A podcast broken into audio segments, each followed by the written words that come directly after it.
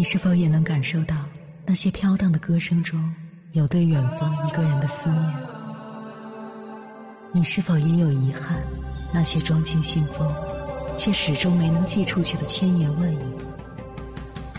你是否也走过从南到北那漫长的路？遇见，也错过那东来西去的人。当往事随风，爱亦成风。凌晨时分，跨越千山万水，讲述和倾听我们的故事。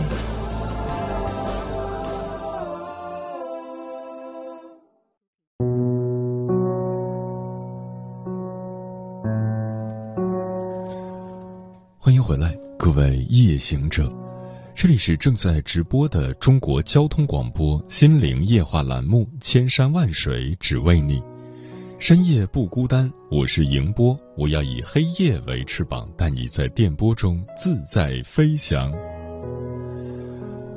物竞天择，优胜劣汰，适用于所有物种，谁都逃不开被追赶、被替代的宿命。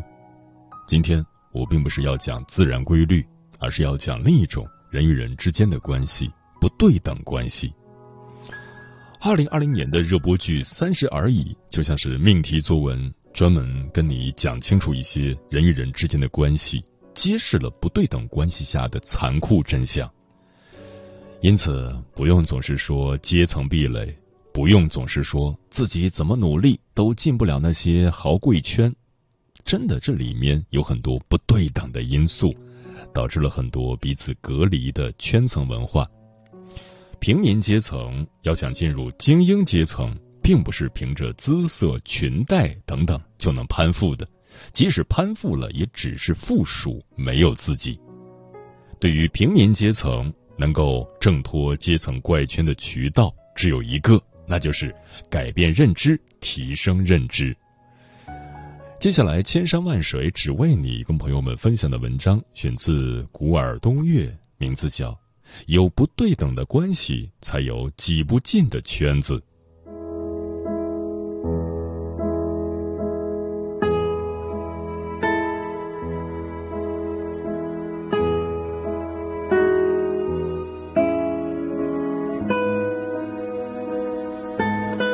电视剧《三十而已》真的是给大众上了很好的一课。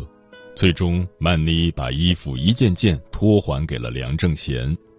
最终，顾家的精明算计不过贵妇圈更大的资源需求。一个包真的不是入门通行证。什么是不对等关系？你可以理解为两种不平衡的力量，两种不和谐的价值观。是自私与奉献，是消极与积极，是客观与主观，也可以是青春与衰老。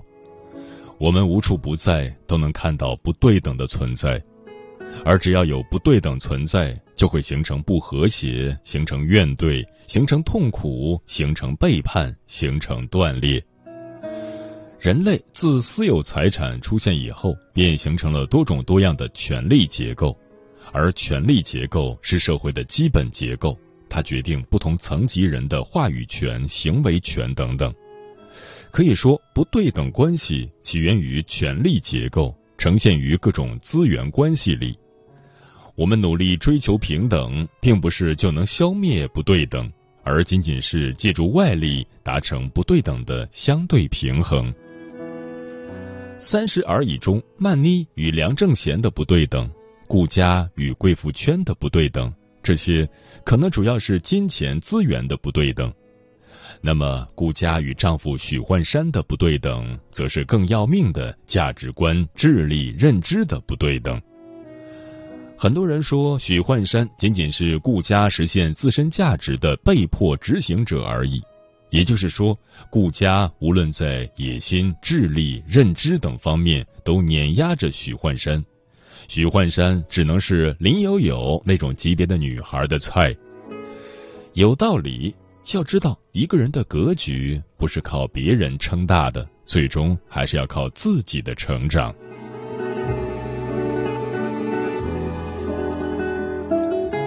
你挤不进的圈子，并不是圈子的问题。圈层文化已经越来越具有封闭性，不同的圈层拥有自身完整的语言与行为特征，就像一座拥有密钥的城堡，没有邀请函或者密钥的人是无法进入的。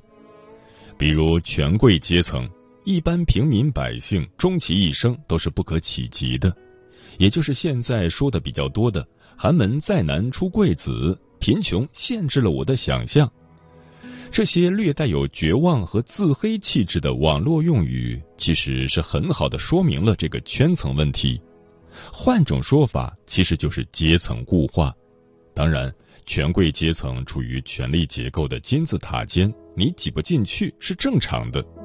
但是挤不进去绝不是圈子的问题，而是你的问题。你没有找到那把进入的钥匙，这才是根本。当大家都谈论寒门再难出贵子的时候，是想为寒门子弟无需努力找借口吗？还是这本身就是一个思维的盲区，在用气馁的姿态告诉寒门子弟：你再努力也没用，你进不了圈子，你连那个圈层起码的生活常态都只能止于想象。不得不说，这种言论更加重了圈子外的人的心理负担。是恐惧、羞怯、自卑，甚至垂头丧气。殊不知，三十年河东，三十年河西，自古将相宁有种乎？即使逆袭很苦，不尝试，谁又知道结局呢？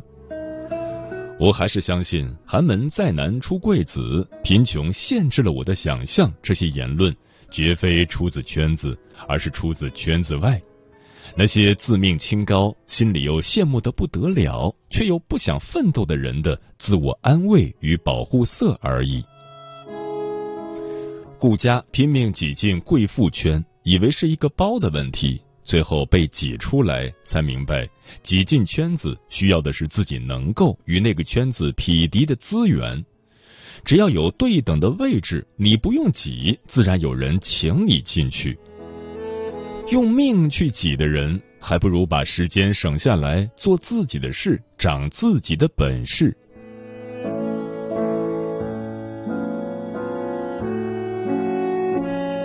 再来说说不对等的婚姻，敢于止损的那个一般比较痛苦。怎么说呢？从这些年持续居高不下的离婚数据来看，女性提出离婚的比率逐年提升。这与女性经济、精神逐渐独立成熟有着正比关系，而与此同时，在文化市场上，我们可以看到的是，与女性成长蜕变有关的书籍逐年增多。这种关注女性情感、心理疗愈的文化现象的泛滥，绝非空穴来风，而是有着扎实的数据支持的。女性因感情、婚姻、生育等各种因素抑郁自杀的案例越来越多，也从一个侧面说明了女性在婚姻上看得比男性重得多。当然，这是大比率上讲的，事实上也有很多很看重婚姻、家庭责任感极强的模范丈夫。在这种大比率上，女性提出离婚的数据越是居高，女性承受的痛苦就越多。而为什么说是那个更痛苦的，往往是止损的那一个呢？我们先看看婚姻里的不对等关系有哪些。一般情况下，有经济关系的不对等，有三观的不对等，有年龄的不对等，更有心态、信仰等的不对等。也就是说，拥有和谐的婚姻的指数几乎为零。而那些争争吵吵过一辈子的婚姻，已经算是好的了。那些没有交流、形同陌路、彼此嫌弃一生的婚姻，简直就是悲凉透顶。陈道明和蒋雯丽主演的中国式离婚，把中国夫妻的那点卑微的较量呈现出来，把癫狂的婚姻中的女性赤裸裸扒拉出来，把人性整个敞开给你看，不禁愕然。在文学作品里，或许《金粉世家》是一个写王子与灰姑娘婚后生活的典范。张恨水先生也真是不怕被吐唾沫，把多情浪漫如金公子怎可写成婚后那副嘴脸？这是要搅了多少少女的黄粱美梦？但是金粉世家绝对是写不对等婚姻的教科书级别的宝典了。你可以看到双方在经济、地位、学识、三观等等方面的各种不对等，最后是清醒的冷清秋、断舍离、勇敢出走，而我们也一路跟随他，在婚姻里感受各种痛。不对等的婚姻里，敢于止损的那个，真的是比较痛苦的。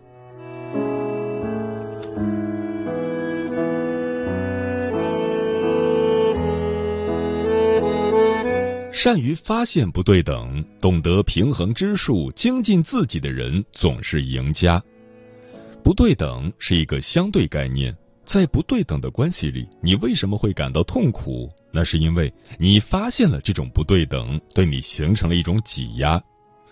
它或许妨碍了你的自由，或许伤害了你的自尊，又或许割裂了你的快乐。你想改变这种不对等？唯有靠自己去寻求一种平衡之术，但前提是你必须能发现不对等的真实样子，并能清晰的分析不对等的根源所在。世间万物均在寻求平衡，就像阴阳八卦，你永远不知道谁强谁弱，是谁用谁的力打了谁。一切现象皆虚妄，我们唯有找到那菩提清净处。回归本心，方能寻到自己在这世间的真实模样。愿正在某段不对等关系里犹豫、迷惘、痛苦的人，能够早日看清对方，也看清自身。那时迷津自然散去。及时止损，并不只是投资哲学，它更是人生大道。余生很长，不在烂人俗事上纠缠，方为王道。余生很短，与其浪费时间在那些圈子外面打转陪笑、插科打诨，不如看看自己手里有些什么，需要精进什么，然后给自己多几个提升的台阶。那么，就与那些正在努力奋斗的人们共勉吧。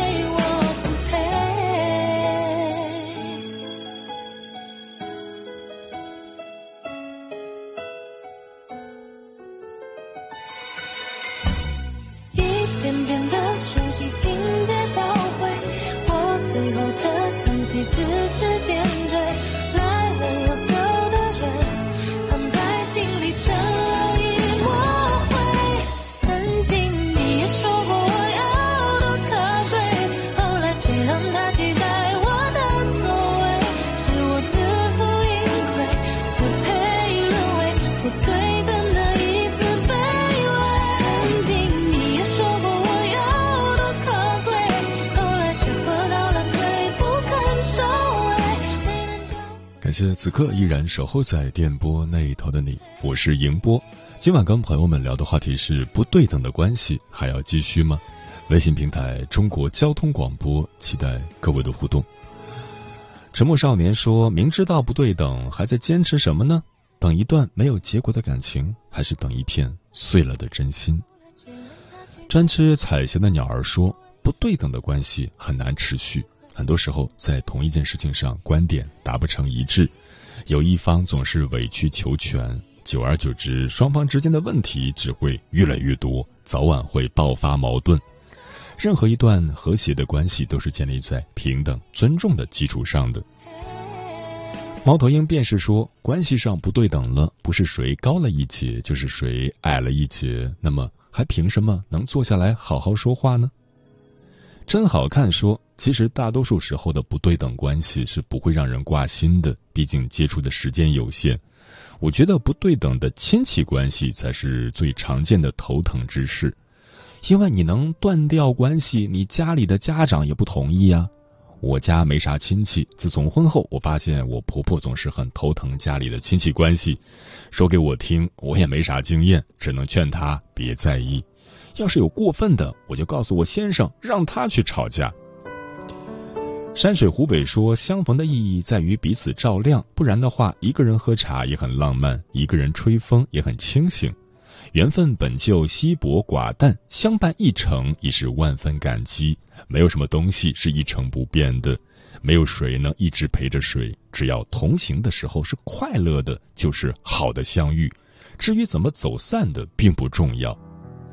电波里的小五说：“俗话说，长痛不如短痛。与其在一段不对等的关系里折磨自己、消耗自己，还不如优雅的转身，寻找自己新的生活。”鲁伊素说：“如果两个人在相处过程中，一方对另一方付出的多，就意味着如果分手的话，沉默成本会更高。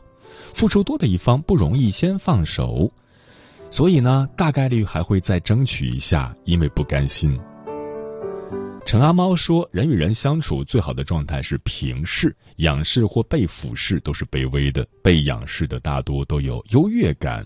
在与这种人交往时。”他会有高高在上的感觉，比如请他帮忙，他帮了你就感觉受了他的施舍。世界上没有平白无故的获得，等价交换才是不变的道理。嗯，大家说的都很好。什么样的关系才应该是对等的？势均力敌，互相证明，互相尊重，或许都是吧。但在我看来，真正意义上的关系对等，其实是相互包容与理解。毕竟每个人都是独立而特别的存在，都存在彼此的差异，步调不一定一致，方向不一定同向，生活方式也并不一定相同，喜欢的东西也各有千秋。很多时候关系不对等，或者是所谓的不适合，都是因为彼此之间的不同，造成了彼此之间的不包容或不理解，从而形成矛盾。包容与理解是任何一种对等关系的必要基础。在一段关系里，相互尊重是前提，但尊重之前最重要的一点是学会包容和理解。当你理解和包容对方的某些差异之后，尊重才会让双方的关系变得更平等。很多时候，我们都喜欢势均力敌的关系，因为那样可以让彼此之间共同进步、互相督促，创造更好的生活。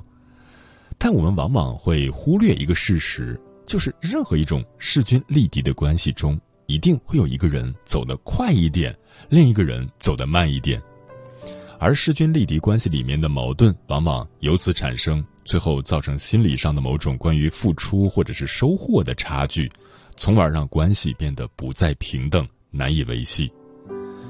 心理学家阿德勒在书中写过，在对等的关系里，你从来无需炫耀或者证明自己，你们会尊重并理解彼此生命的独特。就像你认同自己的那样，走得快有走得快的孤独与明朗，走得慢有走得慢的拥挤与自在。一段关系里，当我们尊重和包容对方与自己所存在的差异，就像认同自己那样去认同别人的不同之后，便会形成一种从某种意义上来说的对等，无需炫耀与证明，彼此之间都可以认认真真的做自己。不必委曲求全，不必舍弃自己。每个人都是不同的，出生的时间不同，生长的环境不同，学习的方式不同，生活的方式也不同，思考的方式也不同。但这并不意味着谁比谁高贵，谁和谁就不能是朋友，谁就一定高人一等。包容和理解了，才会彼此尊重。否则，有时候连尊重都是建立在不平等的关系之上的。曾经在网上看到这样一个故事：一对夫妻，他们并不是世俗认定的那种门当户对，也不是大家所想象的那种同频共振。他们之间的行为、兴趣、工作、生活习惯几乎大相径庭。女的喜欢音乐、电影等偏热闹的事物，男的喜欢阅读、写作等安静的事情。女的喜欢吃清淡的食物，男的喜欢吃味道重一点的。女的平常生活比较细腻，男的就会大大咧咧一点。两个人几乎很难找到相同的地方，但是就这样彼此之间过了十几年。有人说这样的生活好孤独啊，他们肯定是为了完成结婚的使命而在一起搭伙过日子，但实际上并不是。他们的感情远比大家想象的幸福，他们之间懂得理解和包容，懂得尊重对方的不同。让对方在婚姻里继续做自己，形成了关系的对等。任何关系都是如此，是让我们更自由、更快乐、更幸福，而不是以此来束缚、捆绑、折磨。我们无需证明自己，无需牺牲自己，让自己不快乐。我们都要明白，任何一种关系，如果让自己产生了不适、不喜、委屈的感受时，就已经开始朝着不平等的方向发展了。一段平等的关系，彼此理解、包容，相互尊重、信任。你可以肆无忌惮的做自己，就算适时牺牲某些东西，你也不会感到不适和委屈。这样的关系才是每个人都渴望和追求的，尤其是在物欲横流的今天。但无论怎样，我们都需要保持尊重和信任，学会包容和理解每一个生命都有的独特性。余生愿你我真心不被辜负，付出总有回报，在任何一段关系里都可以认真的做自己。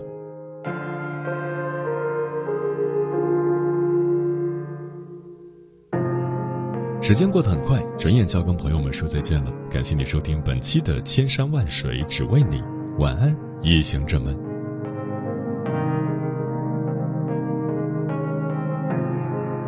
热哭自己的片刻，最不该想起你。沉溺了你，只是变相逃脱自己。不前进就是后退，是对等的关系。而我和你每每紧绷后更亲密，你也在迎头看上。最好的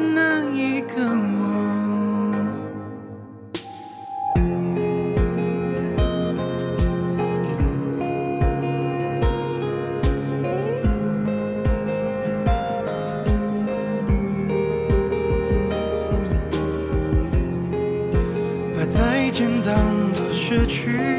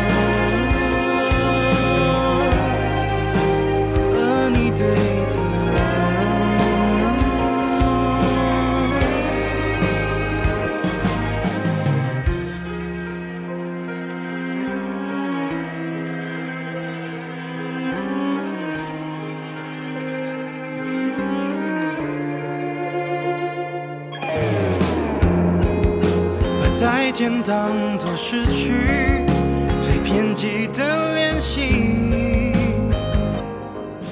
才会珍惜所有不可能的